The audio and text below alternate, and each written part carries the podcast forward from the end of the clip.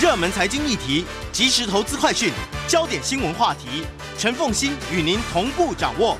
欢迎收听《财经起床号》。Hello，各位听众大家早，欢迎大家来到九八新闻台《财经起床号》节目现场，我是陈凤欣。每周选书早起读书，因为今天呢有很多的呃内容，我觉得是可以跟大家来分享的哈。那么在每呃每周选书早起读书，今天为大家介绍的是天下杂志出版社所出版的《平台假象》。在我们现场的呢是台大经济系专任副教授冯博翰冯老师，也非常欢迎 YouTube 的朋友们一起来收看直播。不过在解释这个平台假象之前哈，因为你知道冯老师一一直都在研究娱乐圈嘛，好，不管是台湾的、韩国的、美国的这样子，所以现在你知道。不管是出版界或者是娱乐圈，如果有相关的研究啦，或者是像你真的是文化部常邀请的贵宾这样，也没有，或者是相关业者他们想要立什么法，现在都要拜托冯老师。那我来讲一个新闻性的事件好了。OK，好，编剧罢工这件事。哦，编剧罢工，对，美国编剧罢工，五月二号开始。你觉得到底是怎么一回事？他们到底在罢工什么事情？他们罢工一言以蔽之就是。串流平台加上 AI，他们颠覆了影视产业的这个工作流程和价值分配，因此好莱坞的很多编剧，他们过去其实身份地位很高，然后收入也不错，但是从二零一九年开始，所有工会的编剧，他们收入的总和开始减少，所以这块饼其实是有扩大的。有扩大吗？呃，有没有扩大要看我们怎么解读。因为美国编剧罢工，我们看的是美剧的这一块饼。那我们现在在 Netflix，大家看很多韩剧啊，然后看日本动漫啊，来自世界各地的东西。那美国人现在也看世界各地的东西。嗯那这个饼呢，过去几年大家有一个假象，就是各个大媒体大家开始切入串流平台这个领域，以至于内原创内容大爆炸。如果我们看。电视影集的数量，美国电视影集的数量其实是翻倍的。对啊，我们现在透过平台可以看到的影集数是大幅度增加的。对，即便是美国影集数也是大幅度增加，只有这个才才关那个美国编剧的事。对，可是美国每年产制的影集的总集数是减少的。哦，影集的种类数是增加，可是集数是减少。但是集数这件事才攸关编剧他们有多少的工作要做。所以总集数减少，因为因为现在都流行那种，比如说比较短的那个剧，对，对，对不对？好，不像以前，比如说长寿剧哈，对或者至少呢，可能就是一季一季，就是十三集、十三集、十三集。对，现在比较流行的是那种八集的，对，六到六到八集，像是《后羿弃兵》《怪奇物语》这样。那以前美国的长寿剧没有那么长寿，少的一年十三集，嗯，多的热门的可能二十多集，对像是 Shonda Rhimes 的《实习医生》。很受欢迎，一年二十二集。对，那所以影集数量增加，可是是传统电视台做的影集减少，串流平台增加。串流平台因为走订阅制，然后我们不需要依赖，暂时不需要依赖广告商，所以我不需要说，哎，热门的影集我要要求制作人跟编剧给我加集数，哦、对，对我就轻薄短小把故事说清楚就好，造成是总集数减少。OK，那么自然这个。需要产制的这个内容的长度缩小缩小了，影响到编剧的收入，剧本数量。对，这是第一点。那第二点呢？是过去美国的编剧，特别你有机会写到成功的作品，那这个作品在电视首呃首播了之后，可能他会在其他地方重播，嗯，然后授权到国际平台，呃，不同的国家重播或出 DVD。那每一次的重播授权，编剧。是可以拿重播费的，所以可以拿重重播费。然后，然后这个热门影集的这些编剧，他们一年的重播费是可以拿上百万美金，这是不得了。但是串流平台就不太一样，因为串流平台是目前是给大家随选。那如果我是以年，就是说，哎，这这一年授权到 Netflix，你不管看的人多还是看的人少，我拿的钱是一样，他拿的钱是一样的。可是，在电视台，它是。线性媒体，我们有节目时刻表，一个萝卜一个坑。嗯、那如果你的很热门，然后要授权到其他多的电视台，然后授权费收，那授授权费就会随着你的热门度而上升。哦、串流平台不不是，然后再来呢，有些人专门为串流平台写的，就发现是长期 然后全球独家，就就没有授权这回事了。所以这块饼到底不管它有变大或变小，因为还有全球竞争压力的这个问题。总而言之，它的切饼方式改变了，而切饼的方式使得编剧所能够拿到的那一块饼其实是整体缩小的。整体缩小，而且他们现在更加担忧生成式 AI 出来了。嗯，那现在在美国的好莱坞大家的研究，呃，刑侦剧、律政剧是最容易用 AI 取代人类编剧的。哦，OK。那我们上网就是给他们读一堆社会新闻，然后就可以按照那个公式啊、呃，把一个起承转合做出来，所以造成这样的问题。但是这次的罢工，其实，呃，就好莱坞的这些制片、串流平台，他们根本不怕。对，因为想要进来的人越来越容易。对，因为他们可以更加的国际化，他们二十五亿美金投资韩国，然后把开发跟制作分散到世界各地。嗯、然后现在经济不景气，大家又又没有利润，然后又负债累累，怎么可能去接受编剧的各种？要求，所以光鲜亮丽的娱乐产业的背后，我们要注意，它现在正在被颠覆当中。而这个被颠覆，其实对于我们要去看到更好的娱乐节目，不见得会是一件好事。其实它有平台假象的问题，我们等一下就来讲一下。因为它其实真的就会谈到竞争优势，然后怎么从竞争优势里头去看一个产业，其实一家公司是真的好还是？其实它只是沾了个光光哈。好，那嗯，这个我们就先用一句话来介绍这本书《平台假象》。好，这本书呢，顾名思义，它在拆解超级平台的神话，而且提出一套分析架构，教我们如何解析平台企业在数位时代底下的竞争优势。嗯哼。所以，对于呃想要做投资的或者是经营企业的人都可以带来洞见。真的，我觉得这本书呢，它最它它不容易读哦。我要先强调，它不容易读。但是呢，它对于如果你是想要成为像巴菲特那样的投资专家，嗯啊，或者说你自己在经营自己的企业，然后想要知道说我这个企业到底是走在一个有竞争优势的路上，或者我的竞争优势正在消失当中，这本书是一本很棒的书。对，因为我觉得科技在发展的时候，每个新技术出来都会被人描绘得天花乱坠的。嗯，嗯，所以然后然后很多的这些呃这些新的创创业的公司，他们在初期可能可以募到大笔的资金，嗯，让人误以为说他们做的东西是有基础的。嗯，可是这本书在谈我们如何去检验一家企业或是平台企业的韧性。也就是时间拉长了以后，你是不是仍然可以屹立不摇？你是不是仍然可以存在一个竞争障碍，让你的竞争对手没有办法过来跟你挑战？就是大家怎么样不要去被那个满满的大平台这件事情 给骗了。对，好，那嗯，这本书的作者哦是乔纳森尼，他凭什么写这本书？他其实是一个投资银行家，嗯，然后先后任职在高盛跟摩根士丹利，嗯，那后来近年专业人士，对，那他也任教哥伦比亚大学商学院，哦，所以变成是产业跟学界啊两栖。哥伦比亚大学大概是讲价值投资最重要的一个学院了，对不对？诶，这个我不清楚，因为我因为我碰到好多的那些价值投资者，他们其实都是因为在哥伦比亚大学，然后商学院，然后开始接触到相关课工的课程，然后后来运用到他们的投资，成为很成功的价值投资者。但但哥伦比亚是非常顶尖的商学院，而且又在纽约，所以有助于他们这样子可以同时深化业界跟学校。好，既然这本我我们现在做几个。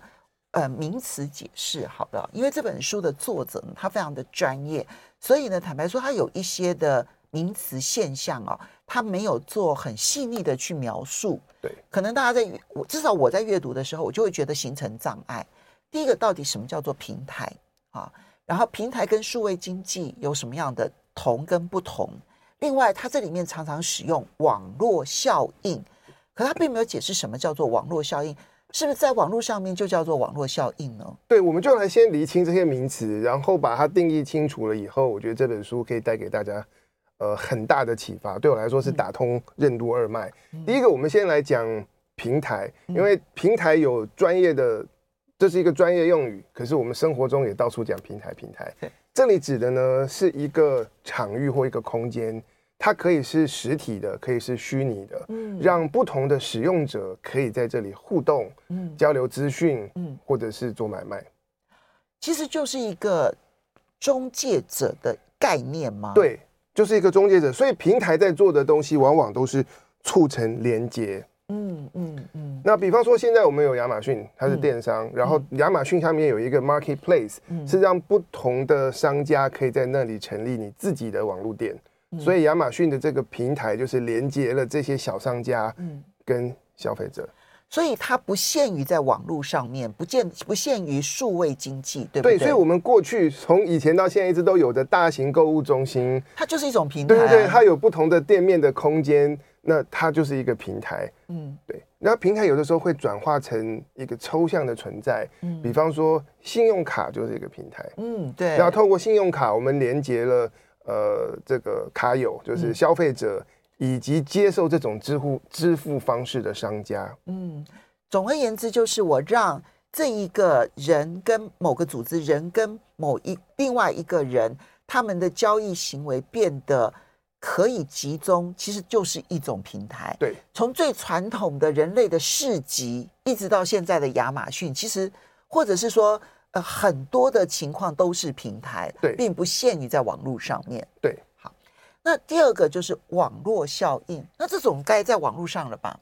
对，因为过去其实从一九九零年代开始，网络效应这个词就被很多人大量的提出，然后吹捧，它有它的重要性。可是，呃，它网它指的是什么呢？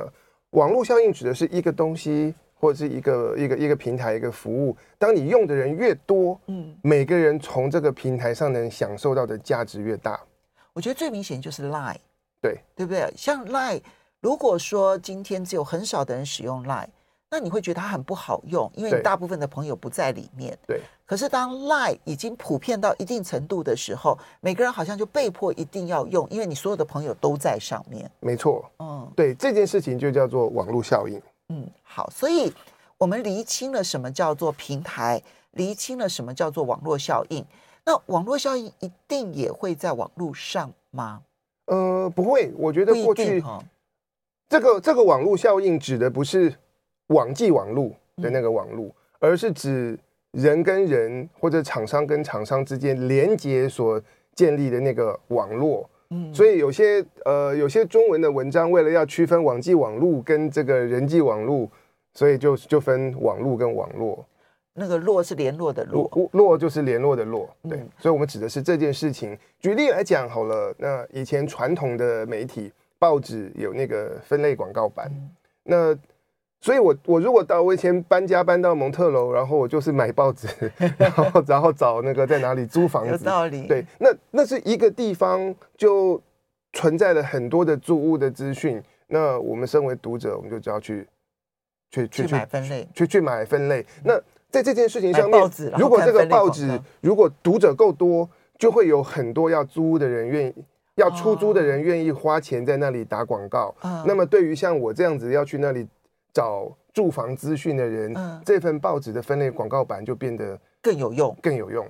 所以这就是网络效应，用的人越多，价值越大。所以我们稍微休息一下，现在回头来看真正竞争。欢迎大家回到九八新闻台财经起床号节目现场，我是陈凤欣。在我们现场的是台大经济系专任副教授冯博翰冯老师。每周选书早起读书为大家介绍的是天下杂志出版社所出版的《平台假象》。好，所以冯老师，我们刚刚解析了什么叫做平台，什么叫做网络。我们就会知道说呢，所谓的平台经济这件事情，它一直都存在在人类世界里头，不是因为网际网络才有平台。但是我们现在一谈到平台，第一个想到的就是网络，哈，网际网络。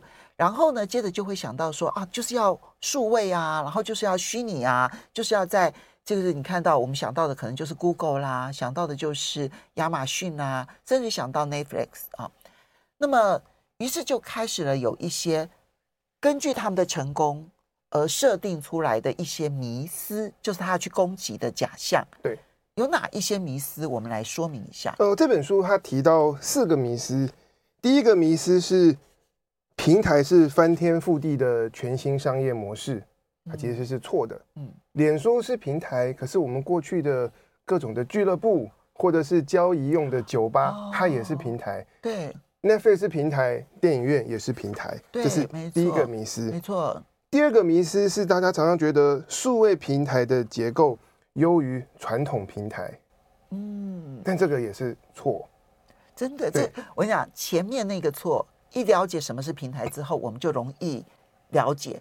可是数位平台没有比传统平台来的更优势吗？因为我们大家会注意、会认知到的数位平台，以电商来讲的话是亚马逊，嗯、然后我们看到它多大多成功。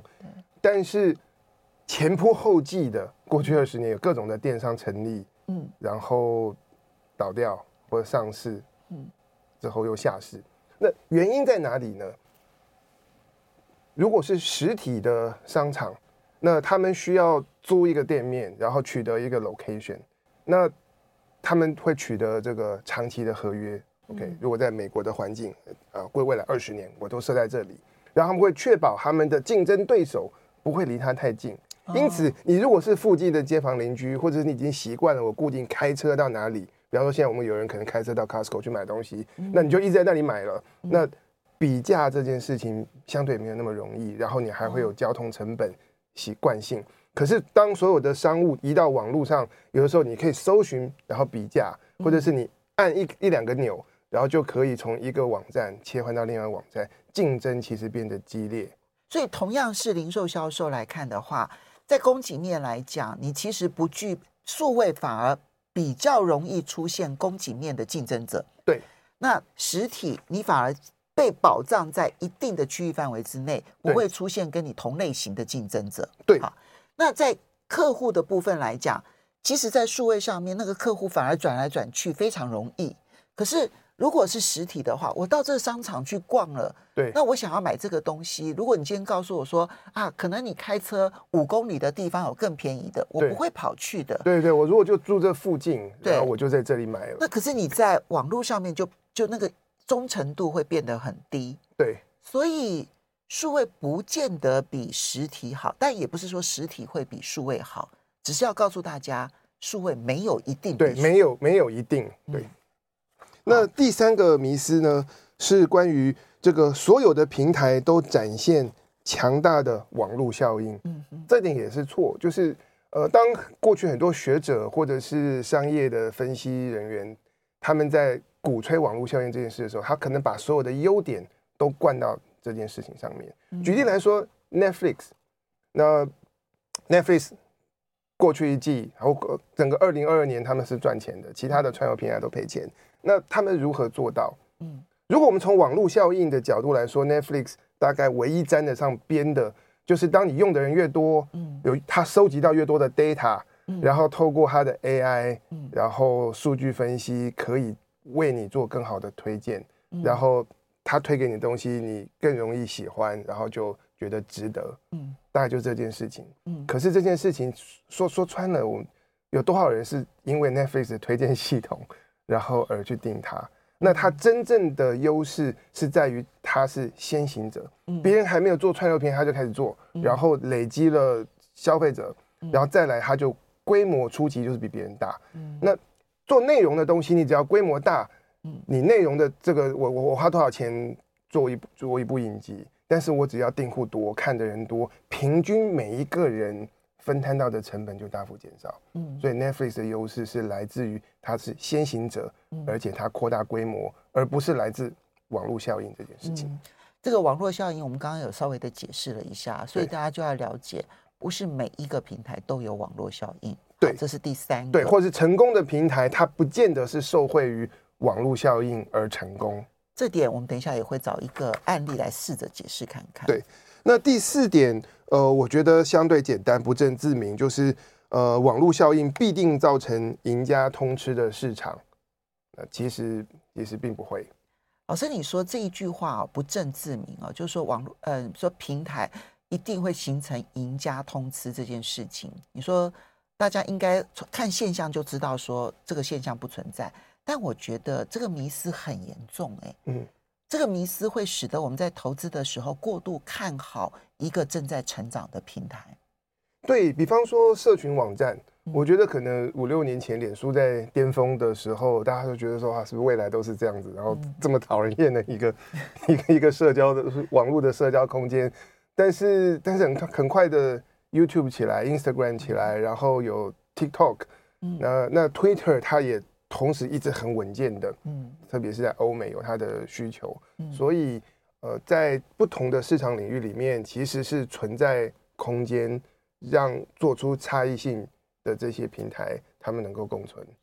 其实这几个迷思，就投资界来讲很重要，因为呢，我们投资的时候很习惯用故事来投资。对，所以他如果告诉你说，我正在打造下一个 Netflix 啊，我正在打造呃书籍界的 Netflix 啊，或者是说我正在打造一个呃什么什么界的。可能是这个苹果什么什么界的，然后微软什么什么界的如何如何，你就会觉得说，哦，那他一定会成功。嗯，事实上这就陷入了平台假象了，对不对？哈，那如果说平台这些刚刚讲的那几件事情都是错的，那真正的竞争优势在哪里？我们到底要怎么去判断一家公司它会成功或失败？对竞争优势，呃，这本书作者有简单的提到一个直观的定义，就是，呃，到底这个企业那它的商业怎么样可以长期立足？那换句话说，它可以跟另外一个概念连接，就是进入障碍。你是不是能够圈出一块，然后让其他的挑战者或者是其他的新进的厂商没有办法进门踏户？嗯，那竞争优势，他提出了一个分析架构。我们可以从三个面向来看，嗯，第一个面向叫做供给面，也就是你的成本，嗯，就是成本的绝对值，你是大还是小？嗯，第二个呢是需求面，也就是是不是有什么不可不可取代的原因，嗯，那消费者就是喜欢你。这本书里面用的词叫做顾客依赖心理，对，其实指的就是。那个消费者是否需要你？像我们刚才提到的 Netflix，可能大家觉得看的看 Netflix 我很习惯，然后它的东西合我的胃口，因此我相信我继续定下去，我每个月有好看的东西，或者是它的演算法，因为已经熟悉我的偏好了，所以我更容易在上面找到我喜爱的。这个就是客户依赖心理。嗯，那有了存在了这件事情，有可能让这个消费者比较不容易。转换不容易跳槽，然后建立习惯。那第三个是很重要，这本书花最多篇幅在讨论的，就是你要具有规模。嗯而规模这件事情还可以细分从供给面和需求面来看。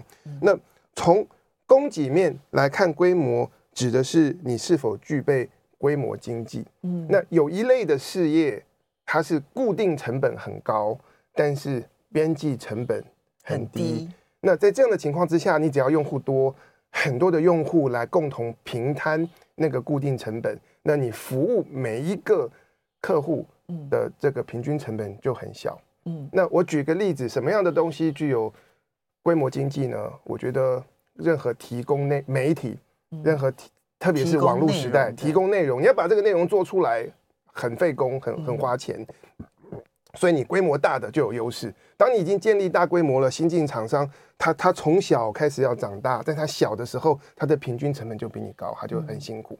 另外一种是这个产业它需要大量的广告行销，比方说像是饮料业，可口可乐、百事可乐。嗯，那你如果我要创一个新的品牌跟可口可乐竞争，哎，你广告砸不了它那么多。对，当当你要砸多一点的广告，因为你的消费者少，你平均的广告成本就很高昂，嗯，你就失失去竞争优势。第三种规模固定成本高，就来自研发，嗯，那这是由供给面带来的规模。另外，从需求面带来的规模，就是刚才我们前面讲到的网络效应这件事情。当用的人越多，比方说是 Line 或者是呃 Facebook，用的人越多，大家透过你的这个平台或服务得到的价值就越大，嗯，大家就越越会固定的使用下去。没错。好，那你刚刚提到的这三大类，我觉得现在大家一听可能没有办法留下很深刻的印象，但我觉得你先记得这三个重要的面向：规模、供给面的优势以及需求面的优势。对，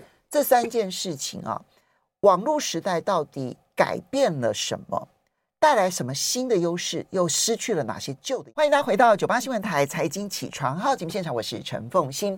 在我们现场的是台大经济系专任副教授冯博翰冯老师。今天为大家介绍的是天下杂志出版社所出版的《平台假象》，也非常欢迎 YouTube 的朋友们一起来收看直播。好，那所以刚刚冯老师提到了，就是如果我们只是看平台就认为它会成功这件事情，如果它这个这个是错的，而且甚至于认为会赢家通吃，这是错的。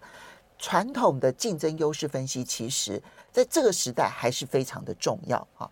那不外乎就是三个重要因素：供给面它的成本能不能因此降低；然后需求面的部分，它能不能创造顾客的依赖心理，也就是网络效应。因为别人都在用，我非用不可，不然的话我没办法创造我的最大效益哈。这是供给面跟需求面。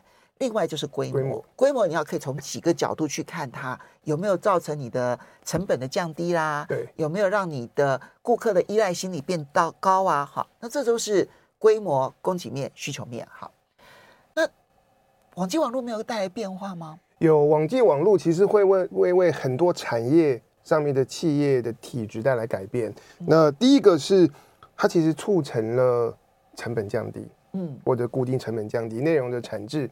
呃，可以变得更快，行销更容易，或者是分销的成本减少。嗯，那成本降低是好事也是坏事。第一个是你你是企业，你省了钱；第二个是你的对手也省了钱，所以大家更容易进入和你竞争。竞争的门槛反而降低了。对，以这个实体零售，可能以前一个小镇就一家或两家超市，到网络上面就有很多的选择。以媒体来讲的话，啊，美国那么大，还有一些地方性的报纸，你一个城市可能就两大这个 local 的报纸。对，可是当你变成网络了之后，哎，在纽约的人他们也看英国的卫报，然后还有各种新的农场的或者是纯网络的媒体成立，那。这些网络版的这个《纽约时报》就要面对到更多的竞争者，所以网际网络不是带来只是好的或只是坏的，对，它是同时结构的改变，结构改变，它变成是有正有负，这也是这本书它很丰富，但是读起来比较烧脑，因为每一个改变都有正的跟负的效果，你需要把它加重在一起看。那网际网络带来的另外一个改变就是，哎，有时候我们要创造。网络效应变得更加容易，嗯，因为大家透过网际网络就可以产生新的网络。比方说以亚马逊来讲，我自己用亚马逊很喜欢他们的一个服功能，就是它有那个消费者的点评。对，那从透过那个点评，我看别人喜欢的东西是我喜欢，别人讨厌的东西我是否介意。那我买书或者是买商品比较少踩雷。那但是大家读者。消费者点评这件事情是透过有我我们有网络才有办法开始建立，比较容易，就比较容易。然后越多人去那边给评，那对我来讲，我越容易来挑选真正适合我的东西。以前在阅读上面有所谓的书评，对，书评其实就类似像这样子的一个效果，但因为书评只有少数的。专家才可以写书评，对，跟现在每一个人都可以写书评，真的很不一样。对，所以，我们前面虽然讲到这本书，虽然讲到说网络效网络效应没有那么无所不在，可是他也提到了，你身为一个平台的事业，你要去思考如何去善用或者是创造这个网络效应，来帮助你建立你新的竞争优势。嗯，还有规模的部分，我觉得他提提到了一个很重要的重点，就是。在网络上面啊，很容易让你的绝对规模变大，但是相对规模反而变小。对，这句话听起来好像有一点不不太容易懂，为什么？呃，对，这是这本书，我觉得作者他提到规模要区分绝对跟相对。我们同样拿《纽约时报》来比，以前在纸本报纸的年代，我们在台湾也不会看得到《纽约时报》，那它就存在纽约市。然后可能见竞争对手是《华尔街日报》之类，可是现在当他们推出网络版了，哎，他创造了纽约更大的订户数，嗯，可是他也拓展了到几年前是什么全球有五十万的这个《纽约时报》订户，我们觉得它扩大了，嗯，可是它扩大的同时，我们会看这个各国媒体的，我们还看《经济学人》，我们看《华尔街日报》，后来看《华盛顿邮报》，然后看英国的《卫报》。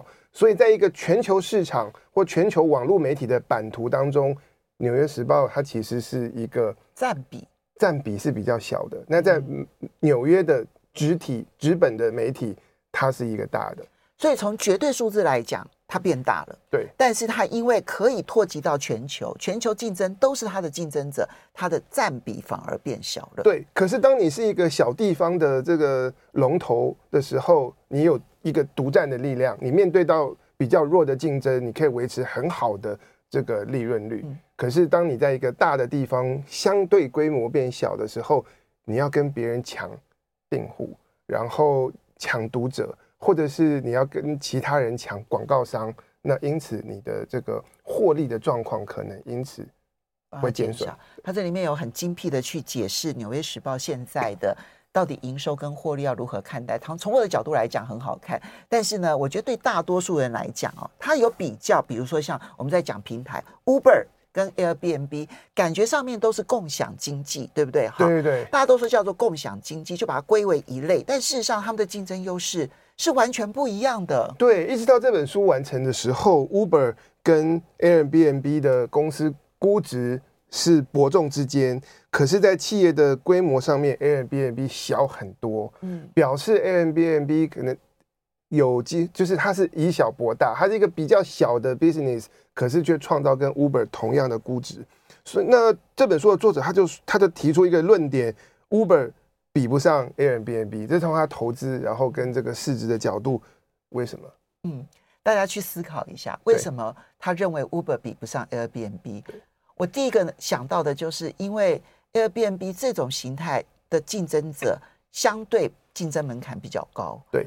可是 Uber 的竞争门槛相对比较，可是我们要看这个竞争门槛是从哪里来的。有一件事情有两点不同。第一个，我们叫 Uber，其实它是一个 local 的事情。嗯，那我如果我如果是在台北市生活，那你高雄市的 Uber 司机 多跟少，哦、对，与我无关。没错。那在这样的情况之下，我 Uber 的经营，其实我只需要在每一个乘客的住家的附近。有三五部车可以服务他就好了，所以扩大 local 的规模对 Uber 的帮助并没有到那么大。那 Airbnb 呃，它不是 local 的，它是一个全球性的东西。那如果这个这个 Airbnb 这样的网站要能够得到这个游客的喜欢，它需要来自世界各地，然后一定水准、多元选择的这些旅馆供大家选，供供供大家挑选。好，因为时间的关系，大家可以自己去看它的竞争优势，我觉得很精彩。非常谢谢冯博翰。